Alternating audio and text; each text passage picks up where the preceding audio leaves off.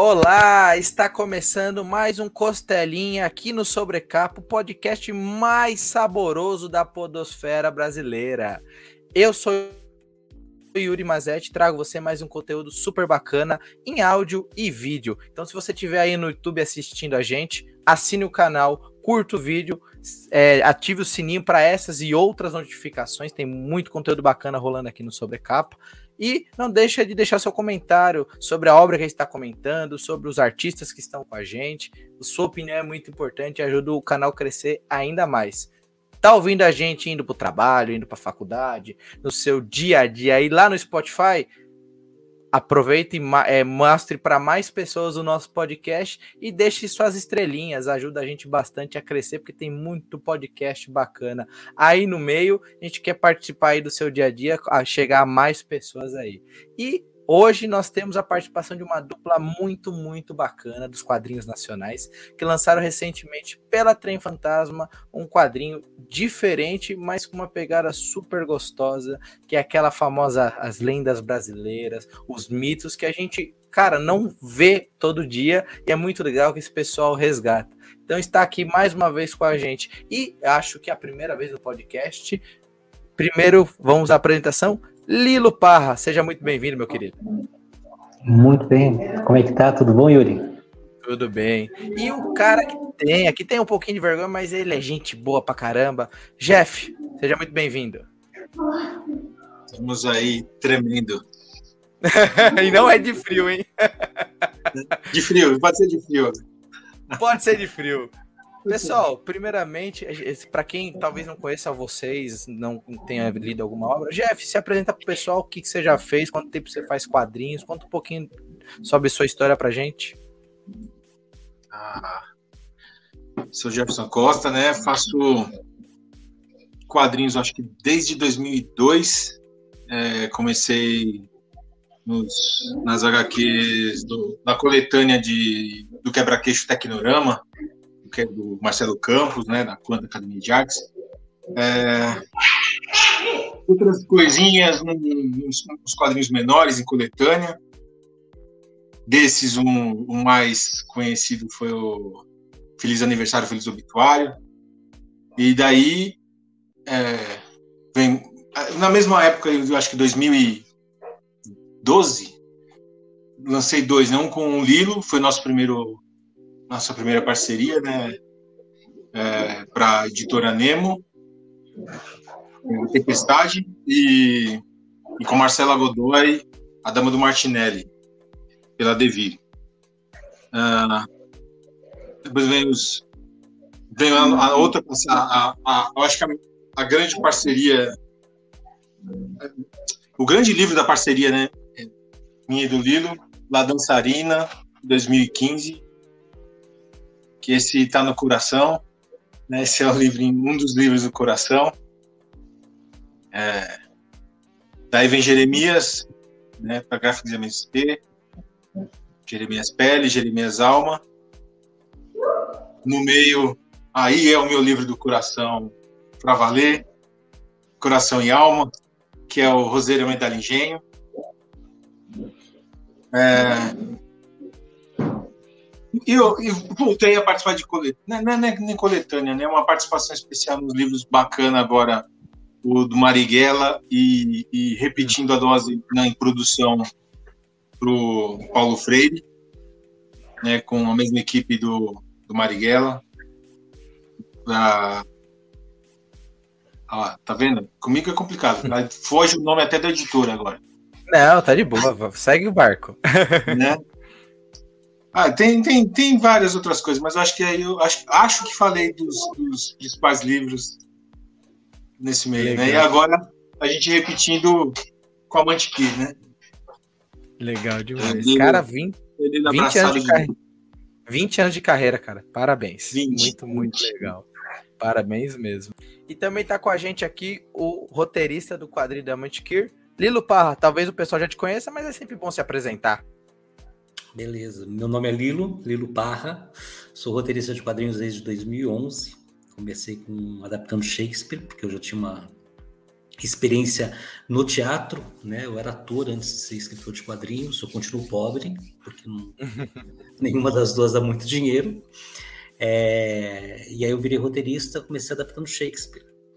Ah, foi quando eu conheci o Jeff, a gente adaptou a Tempestade, né? Foi meu segundo trabalho e o primeiro com o Jeff. Eu e o Jeff a gente vive se cruzando aí no meio do caminho, né? A gente já fez La Dançarina também, como o Jeff falou agora há pouco, e agora estamos apresentando a Mantiqueiro. Além desses, eu também fiz O Cramolinho Desencarnado, que é um caos urbano, é um caos de interior paulista, que é uma farsa, é uma comédia. Fiz também João Verdura e o Diabo, que a gente já falou aqui sobre ele, que é também se passa no interior de São Paulo, é uma, um, um encontro de um verdureiro cego com o diabo. E é isso continuo trabalhando. Fora isso, tem um monte de adaptação por aí. Adaptação eu tenho fazido a rodo. O pessoal tá pagando, eu tô fazendo. Tá certo demais. É legal você comentou, Lilo, que vocês é, você já fez uma adaptação, uma parte de conto, né? Uma lenda urbana ou uma lenda da, dos antigos. São coisas que a gente não vê na escola, não vê no nosso dia a dia. E de onde surgiu a ideia dessa obra de vocês? como que foi essa, é, essa procura? Veio o conto até vocês? Quem trouxe a ideia da obra do Amante Kir para virar um quadrinho? É uma conjunção de coisas, né, Yuri? Primeira ocasião faz o ladrão. Então, o que aconteceu foi que o governo de Minas Gerais, durante a pandemia, é, abriu um edital da Lei Aldir Blanc, e aí eu me inscrevi. Né? Conversei com o Jeff antes, eu me inscrevi. E nessa de se inscrever, a gente procura temas. E aí que acontece de ter caído na, na Serra da Mantiqueira. Eu morei três anos no alto da Serra da Mantiqueira, 1.600 metros de altura. E era uma coisa assim paradisíaca, né? Morava água de fonte, acordava com os bichos, esse tipo de coisa. Era uma coisa bem, bem legal mesmo. E foi lá que eu fiquei sabendo dessa história, morando na Mantiqueira, que eu fiquei sabendo dessa história. É, carece de fontes precisas, né? Parece que, que, só tem tradição oral. Então, fiquei sabendo da, da lenda da, da, da, Serra da Mantiqueira. E aí pintou esse edital do Aldir Blanc, falei pro Jeff Topa, falou assim, topo. Então, eu falei, então vamos. Daí foi quando a gente resolveu contar essa história. Legal demais. Jeff, quando o Lilo veio com uma história, digamos assim, é, algo que eu sei que eu acho que você gosta de desenhar, né? São coisas do um pouco do coração, você tem um pouco de folclore envolvido, você mesmo falou do Roseira Medalha do Engenho, ele é um quadrinho tão nacional, o Roseira, e todos os que vocês fazem, que o Amante Gears é mais um desse nacional. Aí quando ele veio com essa história, você já conhecia, como que foi para você esse convite? Não, não, é, durante esse tempo todo, de, é, desde de La Dançarina, a gente namora a ideia de, de outro livro, outros projetos, né? E, e a ideia era era ser algo do mesmo do mesmo tamanho até no sentido assim de, do trabalho era para ser um livro mais longo, né? A gente ficava nessa ensaiando, ensaiando algo um pouco mais é, robusto, mas estava sempre nesse universo.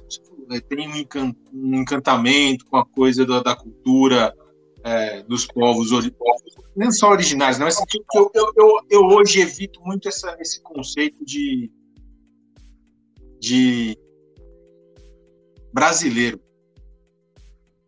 sabe? É, brasileiro é, é, é, meio que indo, indo aqui para falar de Amantiqui, né? brasileiro é meio que esquecer, apagar o que eles que eles são de verdade, né? Tipo, não, não é brasileiro. Brasileiro não é uma invenção dos portugueses, sabe? Eles são tupi, eles são guarani, eles são utucudos, sabe? É... E eles são os donos de verdade dessa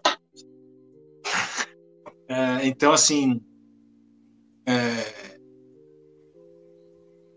não, não era, não era um, um dos temas que a gente estava é, conversando antes, sabe? Nesse período todo, a gente ensaiando para E como o Lilo falou, veio a oportunidade, veio veio essa esse edital e e a real o que fez esse livro meio que furar a fila, né? Ainda mais por ser um edital e ter um prazo, é porque ele ia ser muito mais pocket, uma coisa muito mais rapidinha hum. e com um público específico. Ia começar com umas 30 páginas, né? 32, 30, né, Lido? Deixa eu acho que é nisso que ele me convenceu. Eu acho nisso que ele me convenceu de pôr na fila, entrar na fila rápido, assim. Pô, é um trabalho que você vai fazer rapidinho, um mês, sabe? e, eu preciso falar um negócio. Eu preciso falar um negócio. Fala aí, fala aí. Com o Jeff, não funciona essa história de colocar número de página nas coisas. Ah, você coloca 30, vai aparecer 50. Não funciona, não funciona. É. O Jeff ele aumenta, ele estica o negócio. Faço o que é ótimo. É o que é ótimo.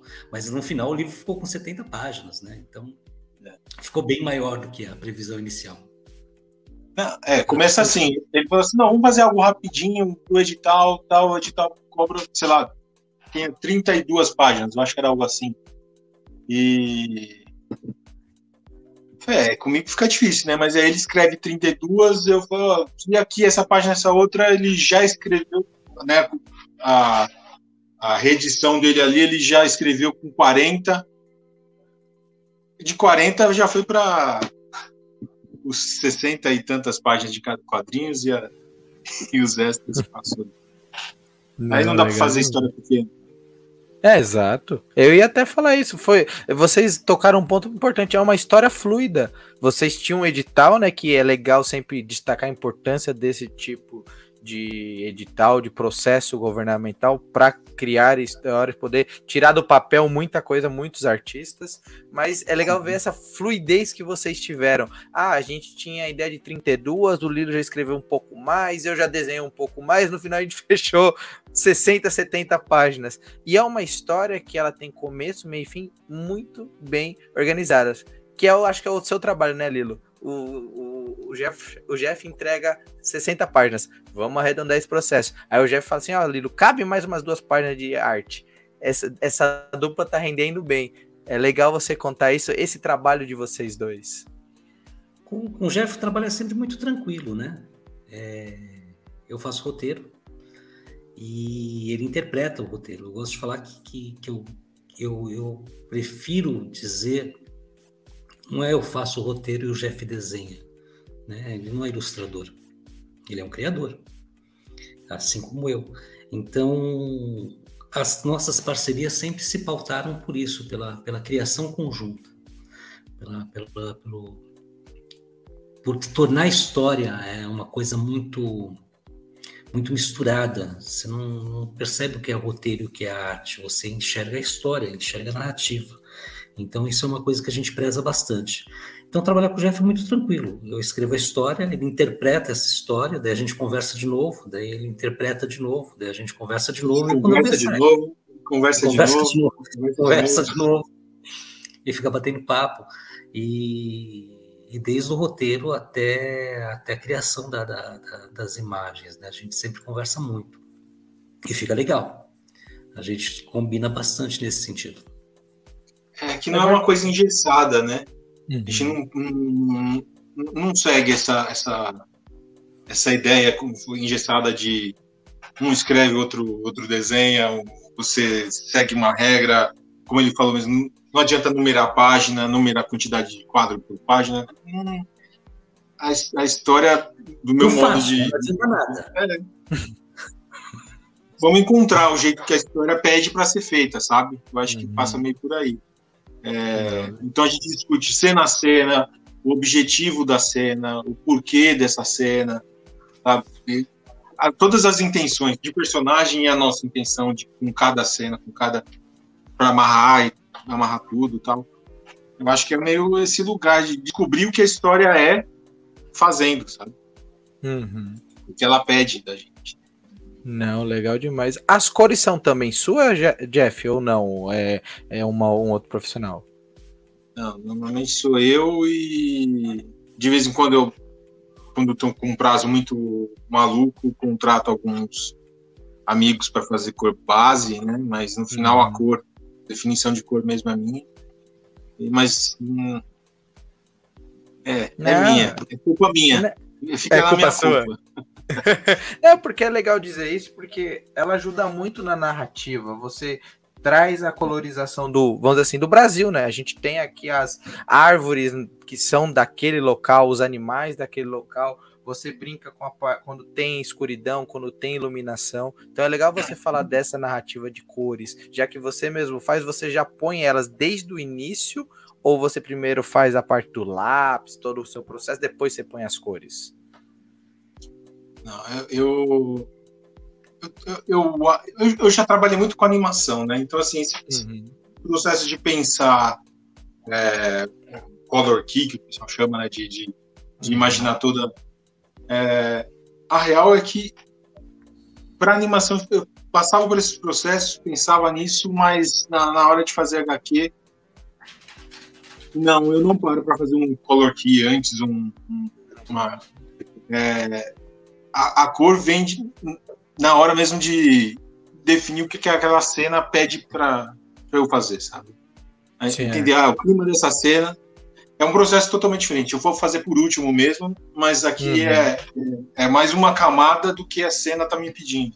Então, uhum. é, eu vou estar tá pensando com, com essa é, nesse caminho do, do, que, do que as cores dizem para mim, que às vezes não é o meu jeito de interpretar o que é cor. Né? É, eu acho que faz muito sentido para muitas pessoas, porque a pessoa, a pessoa, fala que, que entra no, no, no clima, né? É, se o pessoal está falando que está entrando no clima, eu acho que está funcionando. Né? De fato.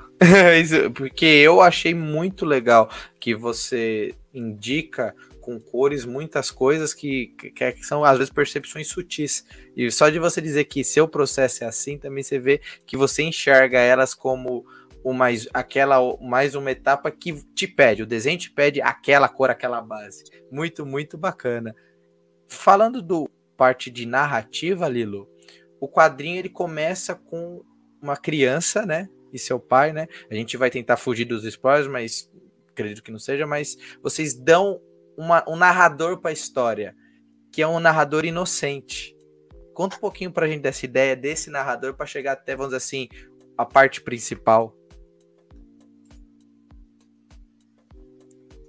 Ih, deu ruim o fone de novo. Tava silenciado. Aí. Essa história ela, ela foi pensada desde o início, Yuri, para ser um álbum infantil. E ela é. Certo. Né? Você, eu assim que eu peguei um exemplar, eu dei para Laura ali. Laura é minha filha de 8 anos. E ela ficou fascinada. Eu não falei isso para você, né, Jeff? Ela ficou louca, louca, louca, louca. Adorou, adorou. E é para esse público, né? É para esse público. Nada impede que os adultos leiam. A gente escreve para isso, a gente desenha para isso, né? Para todo mundo ler. É para isso que é o gibi. Então, nada impeça que os adultos leiam. Mas é um gibi focado na criança. Então, a, a criação da Maria, que é a, por por onde a história vai passar, é, ela foi pensada para atingir esse público-alvo. Foi pensada para fazer essa conexão com o público-alvo, né, com, a, com as crianças. Porque é através da inocência dela que isso é visto. Né? E da inocência dela, da, da, da, do relacionamento dela com os animais que ela encontra na floresta, do encantamento dela, até quando ela encontra a velha indígena. Então, to, toda essa, essa, essa estrutura de ter uma história por trás de uma menina que se perde na floresta e é acolhida pelo, pela, pela floresta é, é pensada para o público infantil. Então, nada mais natural que você ter um, um não um narrador, mas o, o, fio condutor da história, o fio narrativo da história ser através de uma menina de, de 4, 5 anos. E o legal disso também é que vocês têm os animais da floresta, né? Porque Sim. o lobo-guará eu acredito que seja um animal muito fácil de você reconhecer. Você fala lobo-guará, qualquer pessoa conhece, mas quem não e ele não é conhece... é originário da Serra da Mantiqueira, né? O lobo-guará é do é... Cerrado. É do, é, Cerrado. é do Cerrado. Mas é, o desmatamento foi tanto que tem avistamentos na Serra da Mantiqueira e tem avistamentos no Amazonas do lobo-guará. Caramba! Então isso é um, é um fator, ao mesmo tempo, não é um fator de expansão da, da hum. espécie, é um fator preocupante, porque o, o bioma original de, de, dele, né, do lobo-guará, está sendo totalmente devastado. Ele está se mudando para outros, para outras biodiversidades. Então, o lobo-guará é um símbolo do Brasil, né? A gente colocou ele aí é, exatamente por é, existir avistamentos dele na Serra da Mantiqueira, a gente colocou ele aí. A gente até coloca no final que ele não é originário da Serra da Mantiqueira. Hum. Inclusive, é, aí eu brinquei com isso, porque quem conhece o Choquinho da Serra? Choquinho é um da Serra. É um passarinho, né? Que a gente chama de passarinho, mas é legal falar isso que aí vocês é nessa pesquisa de vocês, né? Vocês pesquisaram os animais da serra, você me Sim. pesquisou a parte do lobo guará. Como foi a pesquisa, tanto sua Lilo para colocar na história como do Jefferson para conceber a, a, arte do personagem no traço dele, mas ao mesmo tempo é, tendo a ideia do bichinho, do passarinho, do lobo, de todos eles. A, a parte da fauna foi muito gostosa de fazer, né? Porque pô, você, você ficar virando foto de bichinho e tentando escolher é, tem, tem, tem a coruja buraqueira, a coruja buraqueira é uma coruja diurna, né? Ela não é noturna. Ela aparece aí à noite, mas é porque ela é típica da mantiqueira. E ela se recolhe, quando começa a anoitecer, ela começa a se recolher. É uma coruja diurna que, que dorme em buracos, é uma coisa encantadora. A choquinha da serra, um passarinho que, que existe na Serra da Mantiqueira, é avistado em toda a Serra da Mantiqueira. É, então essa pesquisa foi muito, muito gostosa de se fazer, né? Você colocar bicho, né? bicho que fala. Eu sempre quis colocar bicho que fala nas histórias. Nunca ninguém me deixa. Eu falei assim, dessa vez vai. Eu falei assim, eu vou colocar bicho que fala nas histórias. E, e, é legal se colocar bicho que fala, né? Você cresce ouvindo bichos que falam nos desenhos animados, em tudo. E eu nunca tinha feito isso. Então a pesquisa foi muito prazerosa, porque eu procurei escolher a cada animal com, a, com, com, com, aquilo que ele, que ele me passasse, né? Com aquilo que ele, uhum. ele representasse na, na visão de você ver a cena do animal. Por isso que o lobo-guará é um protetor, por isso que, que a jaguatirica é insidiosa, né? Ela, ela, ela, se envolve ali, mas ela também não é tão má assim, porque ela, ela é carregada de bom humor também. Então, é, foi, foi muito, muito legal escolher os bichos. Eu poderia ter colocado uma onça, a gente colocou a onça, né? mas a gente colocou ela num outro contexto, de uma maneira muito, é, muito grandiosa. Né? E, e, e, foi bem legal também. Essa, essas escolhas foram muito pontuais. Legal demais. E, e para você, Jeff, como foi desenhar esses bichinhos tudo? Tinha bichinho que você não conhecia? Tinha animal que você tinha uma outra ideia de, de, de traço? Conta aí pra gente. O que eu não conhecia era o Choquinha mesmo. É, é. Da, da lista era o que eu não tinha conhecimento. Mas, assim, a, a pesquisa mesmo foi o Lilo, até uhum. trazer as imagens da, da, da, de todos os, os animais. Foi ele, tipo, até assim, eu, eu fico numa correria de outros trabalhos, né? Então, assim, uhum. tem que encaixar. Fala, pô, Lilo, adianta aí, né? É, ver referência daquilo e daquilo outro e vai me mandando. É, e com o roteiro, né, cada, cada, cada animal já tem uma personalidade, já veio, já foi pensada. Né, com... Aí eu confesso que eu tive.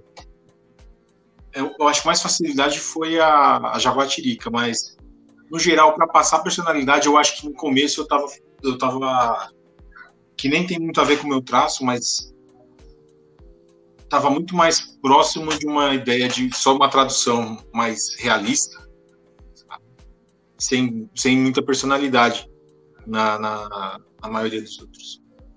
Daí foi é, é, repassando, repassando, e aí tem que, tem que trazer mesmo esse lugar que o Lido falou. A gente cresce vendo o desenho né, de, de animais antropomorfizados, né? Assim, aí eu fico pensando assim, cara, tem, tem que acertar um tom, eu tenho que encontrar um, alguém, sabe? Tipo, encontrar a personalidade de alguém que eu conheço e, e colocar eu ali. Saber.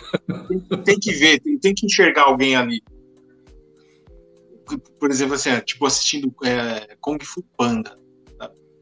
É, olhar o pô, eu, eu sempre lembro de um familiar meu. Assim, eu vejo o cara sempre, sempre lembro. Então, assim, tem que estar nesse lugar de, de, de identificação para rolar.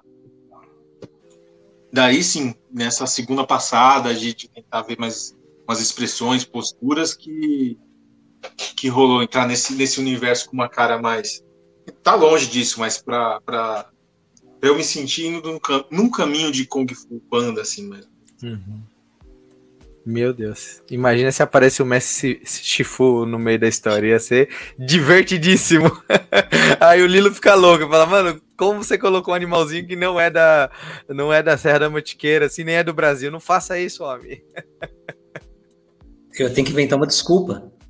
Exato. Uma justificativa para isso.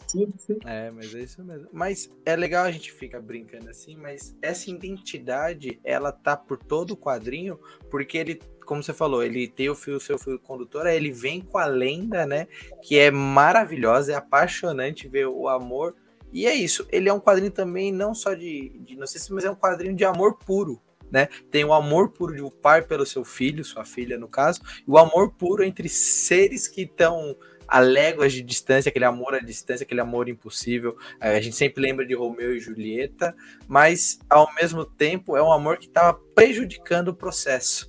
Então, é, como que você conseguiu, Lilo, é, replicar essa ideia trazendo não só no texto, mas no traço também. O que, que você pensa assim, ah, essa parte precisa ser literal, essa parte eu vou trazer um pouco mais de fantasia para poder aí passar por já e falar assim, ó, vamos caminhando nesses dois paralelos, porque precisa dos dois para a história fluir bacana. Tem, tem, tem uma questão aí, né, Yuri? Como, como a história original carece de fontes, é, isso é um, é um, é um problema que diversos autores, né, é, indígenas estão agora começando a né, agora agora começando não porque eles sempre fizeram isso. Mas agora começando a ter espaço nas editoras para publicar isso e, e, cobrir essa lacuna. Então era uma história que carecia muito de fontes. Então você tinha as coisas espalhadas e todas elas é, tinham coisas de quatro ou cinco parágrafos. É, é uma parte ruim, porque você não tem, não tem como você chegar no cerne daquela história tal qual ela é, é original, né? Até onde ela, ela, ela existe para o povo tupi. E mas por outro lado também permite muito a liberdade criativa.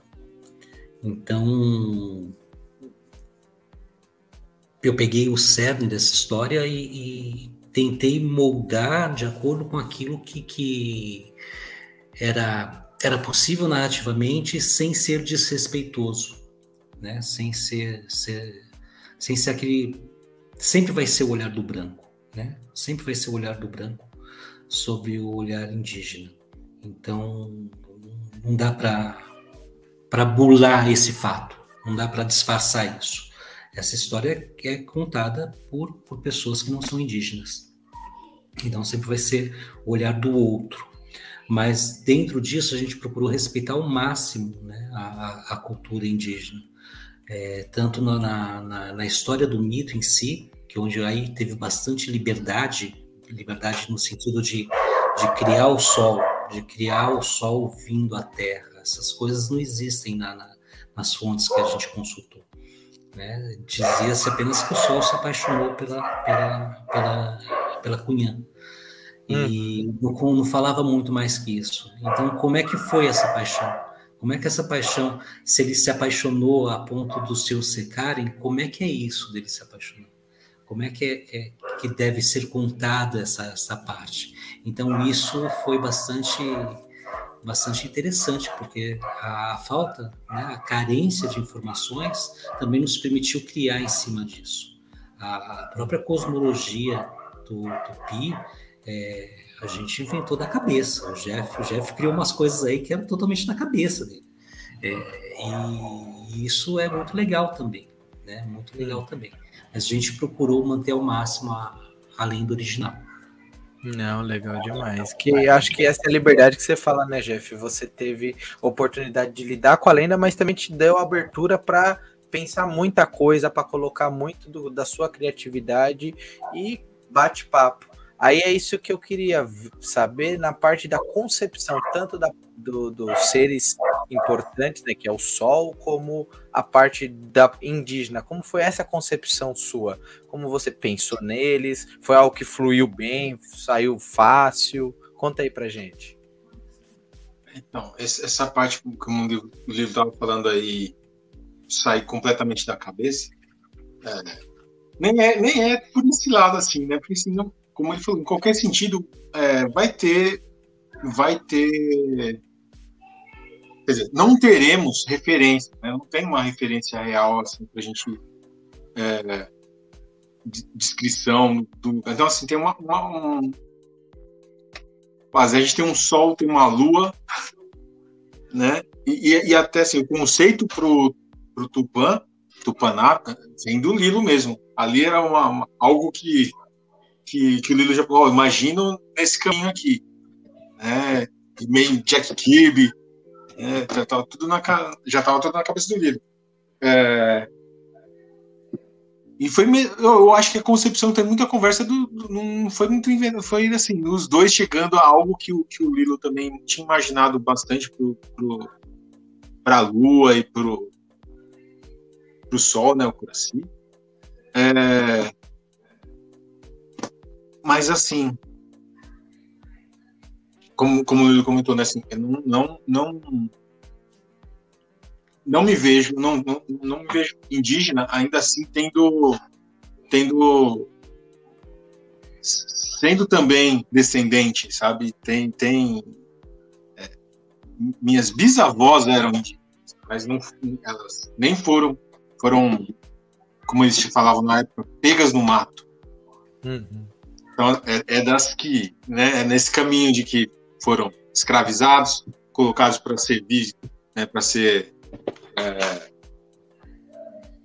para conviver, né, dentro, dentro da casa do, dos brancos e, e domesticadas. Né?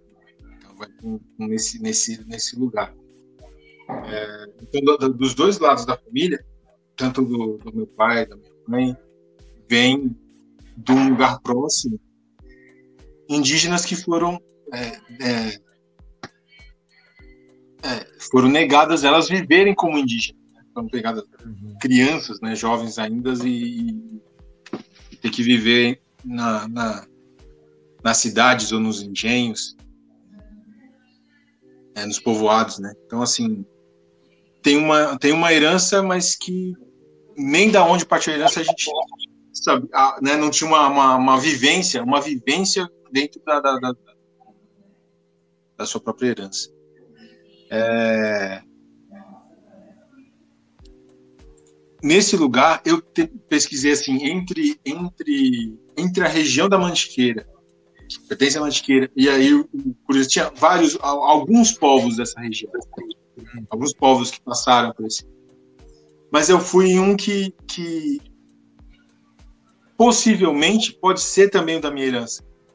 Uhum que é que os botocudos eles, eles se estenderam, eles chegaram até a região do, do sul e meio o miolo ali da Bahia, que é da região da, da minha mãe, sabe? Então assim, eles é, por eles terem, ter, uma pegada né, né, nessa, em todo esse território, eu falei, ah, a gente está falando lá mais ao sul, mais, né, mais a Mantiqueira, mas como esse povo tá, esteve lá e também podia ter estado ali, eu, eu escolhi né? Então, a escolha poderia ser qualquer povo na, da região da Mantiqueira.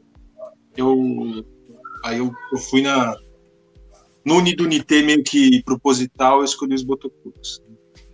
E, Legal, e aí foi, foi, foi, foi bacana, assim, uma questão grande, que como a gente estava fazendo uma história para crianças. Né? Uhum. É, e uma questão é é, para essa nossa sociedade hoje, o que, o, que, o que aos olhos da sociedade hoje se, se lê como nudez, né? É, essa palavra nem existia no, no vocabulário deles. A gente está contando uma história, tentando ser o mais respeitoso, respeitoso possível, é contar a história da, da forma como eles viviam. E não a censura de colocar tapa, tapa aquilo, tapa aquilo outro, que vem depois, né? Que vê da perspectiva perspectiva uhum. branca. Então, assim, foi um lugar que pode ser olhado meio espinhosamente, falando assim, né? é um lugar sensível, mas foi uma escolha pensada respeitosamente falando, e eu acho que, que a gente tratou de uma forma que não leva para lugar algum de, de interpretação maldosa, sabe?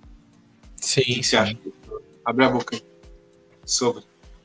É, eu tentei demover o Jeff da ideia, eu tenho que falar isso. Minha primeira posição foi não, vamos vestir os índios, os indígenas. Aí o Jeff falou assim: não, não, não pode, né? Eles não viviam vestidos. E aí, como sempre, eu sou convencido pelo Jeff, né? O Jeff é bastante persuasivo. Ele pode se fingir de envergonhado, mas é muito persuasivo. Né?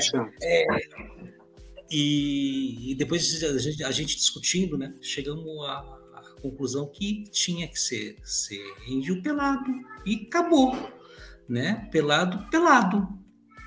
Isso que dizer, quer dizer sexualização de forma alguma. De forma alguma. Como eu disse, a minha filha de 8 anos leu e não falou absolutamente nada sobre o fato dos índios não estarem vestidos. Absolutamente nada. Ela sequer reparou nesse fato. Para ela foi a coisa mais natural do mundo. Né? Foi, foi tratado de uma maneira natural. Então a gente procurou fazer isso no, no, na, na, história. E... Detalhe, Fala, Jeff. Eu ia falar, lembrando de um outro detalhe que compõe essa ideia né, de, de trazer.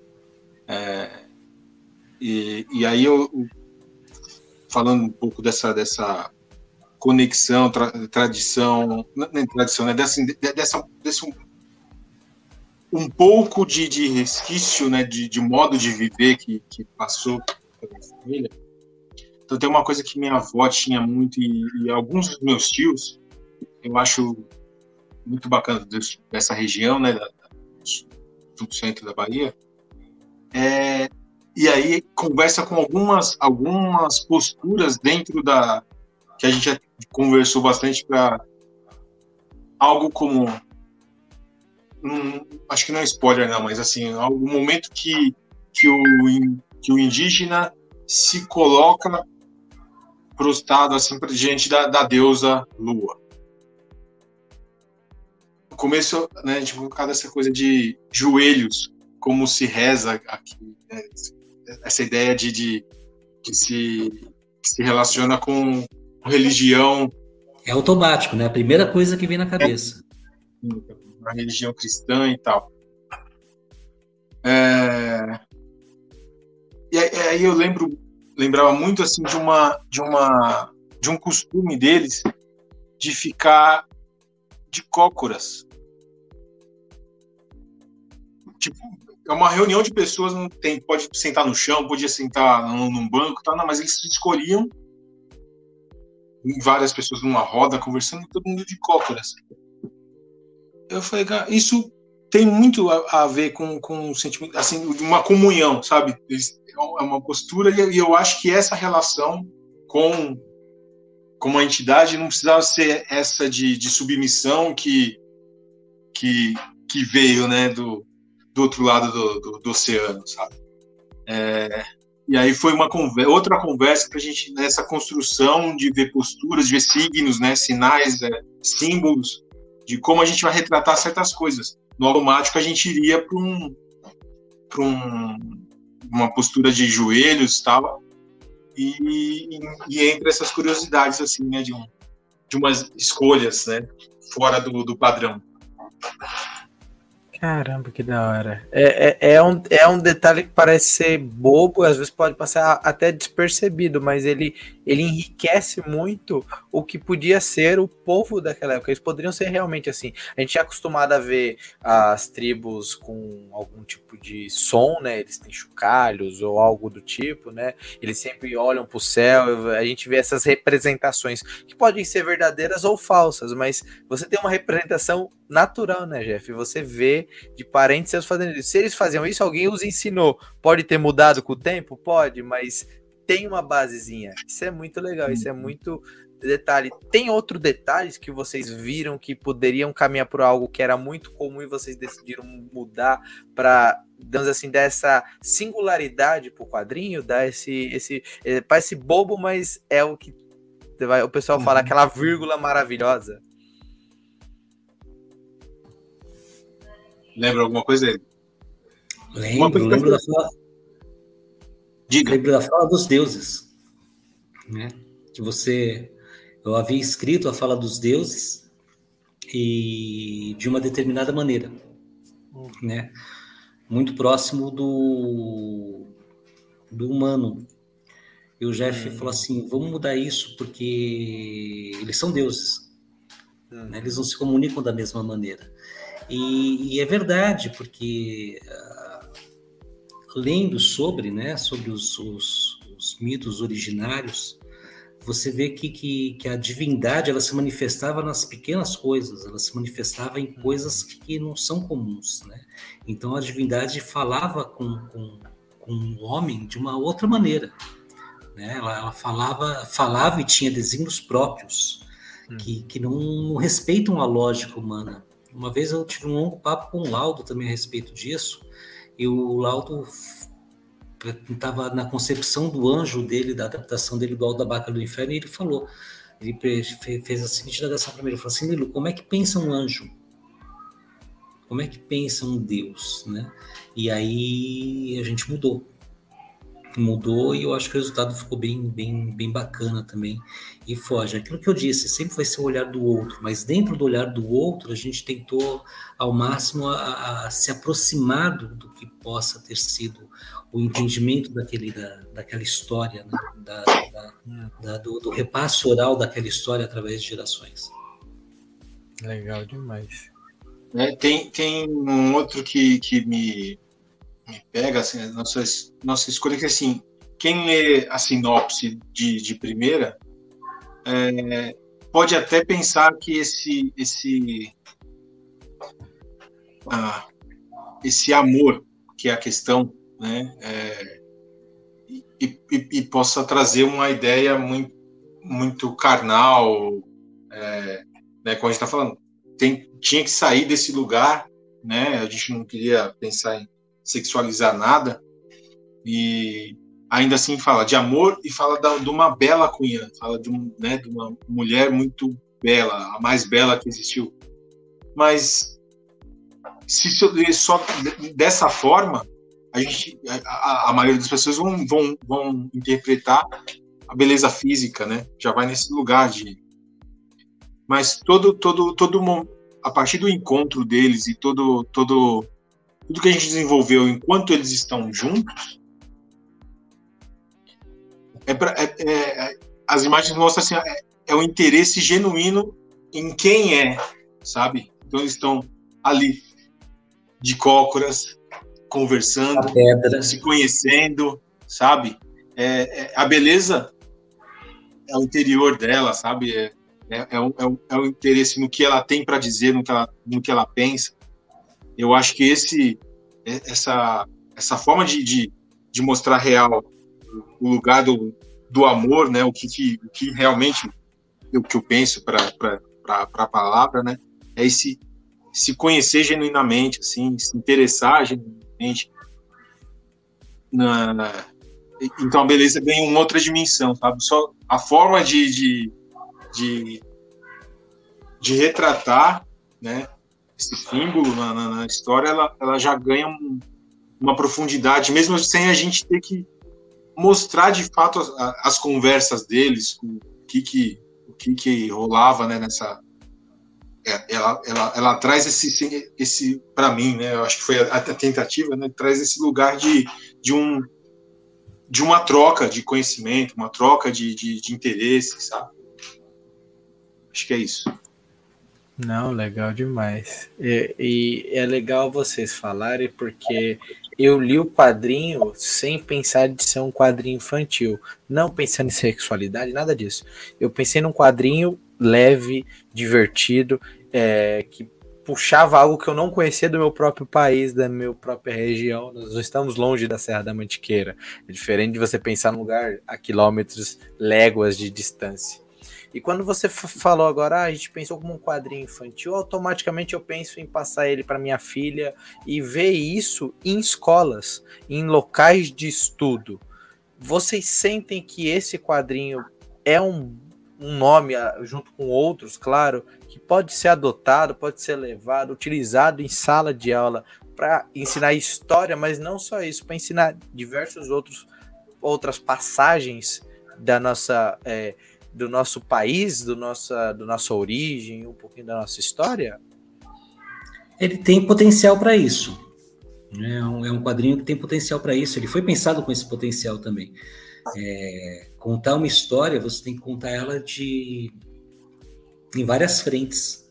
Então, quando você pensa em fazer um quadrinho infantil, você tem que pensar todo o cuidado que você tem em fazer um quadrinho infantil, todo, todos os detalhes que você coloca, que nem quando, quando decidimos pela nudez, para não sexualizar, ah, todo esse lance do amor. O, é, esse discurso do amor é reforçado pelos olhos da Maria, é, pelos olhos da menina.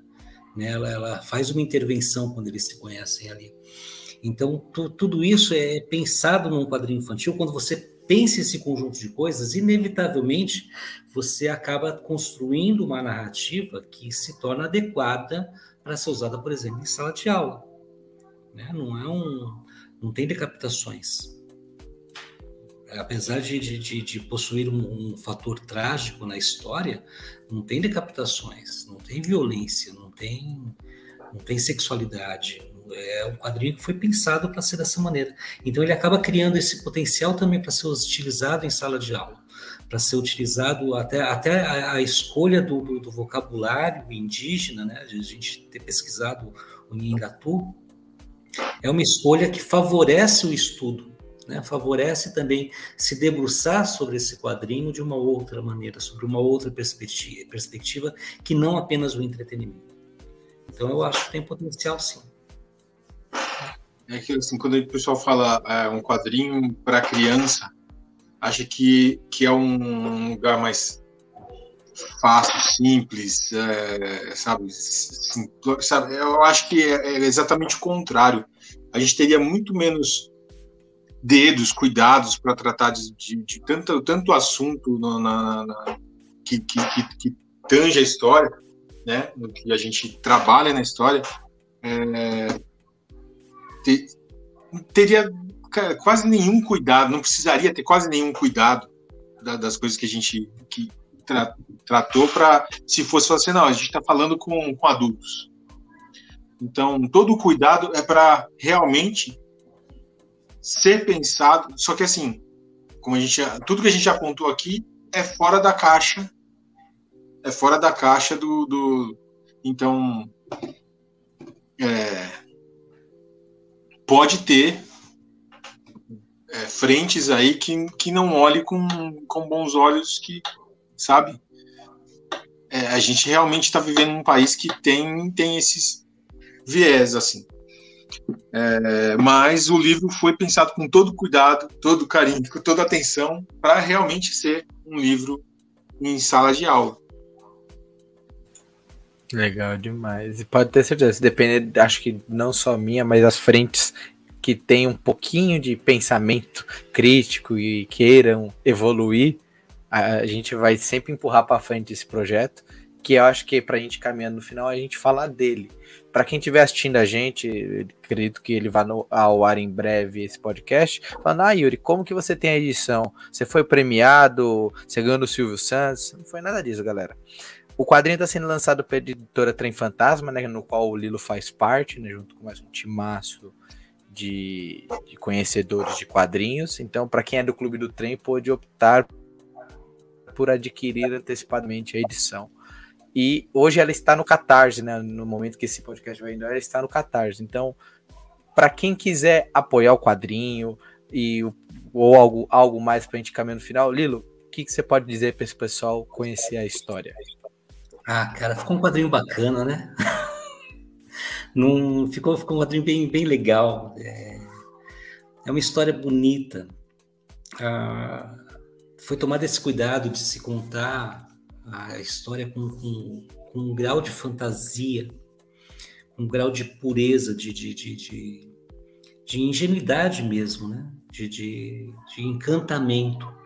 Então ficou um quadrinho bem bacana. Você pode pegar, apoiar no Catarse para presentear seu filho, sua filha, sua sobrinha, seu sobrinho, para presentear a namorada, o namorado, companheiro, companheira, para presentear qualquer um. Pode comprar, pode adquirir no Catarse para se presentear. Pode adquirir no Catarse para ajudar esse quadrinho a chegar em bibliotecas públicas, em bibliotecas comunitárias. Então, tem todo tipo de jeito para você apoiar esse quadrinho. Ficou uma história bem bacana. Legal demais. Jeff, o que você pode dizer pro pessoal para apoiar o quadrinho? Acho que o Lilo falou tudo, né? é, cara, Vou falar assim, mesmo. É assim, que a gente fez algo, como a gente colocou, com coração, com muita atenção, com tanto cuidado, tanto esmero, com, com esse olhar, né, que e, e, e, uma das, como a gente falou assim, independente da, da, da de, de, de, como se falou, a ser adotado, de ir para as escolas, a gente fez né, na própria campanha tem essa opção do pessoal ajudar as, quem acredita nesse tipo de, de, de, de caminho dessa linguagem que a gente né, propôs, é, de ajudar a gente a levar o livro para bibliotecas públicas e comunitárias, né, assim, tipo, é, é, é, quanto mais espalhar esse tipo de conhecimento, é, é nesse lugar que eu, eu acredito que a gente, para quem a gente fez o livro, né? É por aí. Legal demais. Então, é, pessoal, é isso mesmo. A gente vai caminhando para o nosso final. Queria agradecer demais essa dupla dinâmica aí, o Lilo e o Jefferson. Mas antes da gente encerrando, Jeff, deixa suas redes sociais, onde o pessoal pode acompanhar seu trabalho e por aí, deixe seu tchau, obrigado. É, eu sempre esqueço, cara. nunca lembro, nunca lembro o nome da rede social. Mas eu se eu não, falar aqui, eu vou errar, certeza. Mas é, normalmente o pessoal vai me encontrar no, no, no, no Instagram, Jeff underline Costa eu acho que underline RM. Eu acho que é isso. eu ponho no post. Aqui no YouTube eu deixo no post o arroba, o pessoal pode ver. Ou encontrar o Jeff nos eventos, né? Tem muito evento vindo por aí. Até o final do ano a gente encontra bastante o Jeff por aí. Então vamos, vou deixar passar essa aí, mas na próxima que você vier bater um papo com a gente, eu quero decorar. Tem que estar anotado no papel, não, não sei. Olhando do lado assim, então é arroba. Brincadeiras à parte, meu querido. Obrigadão pela sua presença. É sempre legal bater um papo com você. Espero que você possa participar mais vezes, não só do podcast, que a gente possa se encontrar por aí, trocar uma ideia. Achei um jogo do Corinthians, fazer muitos. E vai Corinthians. Vai Corinthians. Vai Corinthians. Lilo, suas despedidas, suas redes sociais. Valeu, gente. Obrigado. É sempre um prazer estar aqui. Um espaço muito bom. É muito bom para se conversar. Obrigado, Yuri. E para me achar, eu não estou em todas as redes, não. Eu tenho sei lá, eu acho que eu tô no Facebook porque eu posto alguma coisa no Instagram, acaba caindo no Facebook. Mas é liluparra.hq. Quer trocar ideia comigo? Passa no Twitter. No Twitter eu troco bastante ideia.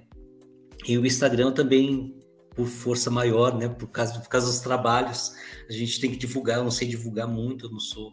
A parte de propaganda eu sou péssimo. Mas é liluparra.hq. Cola lá que a gente sempre troca ideia. Ó, o Jeff já falando. Dois. Outro dinossauro.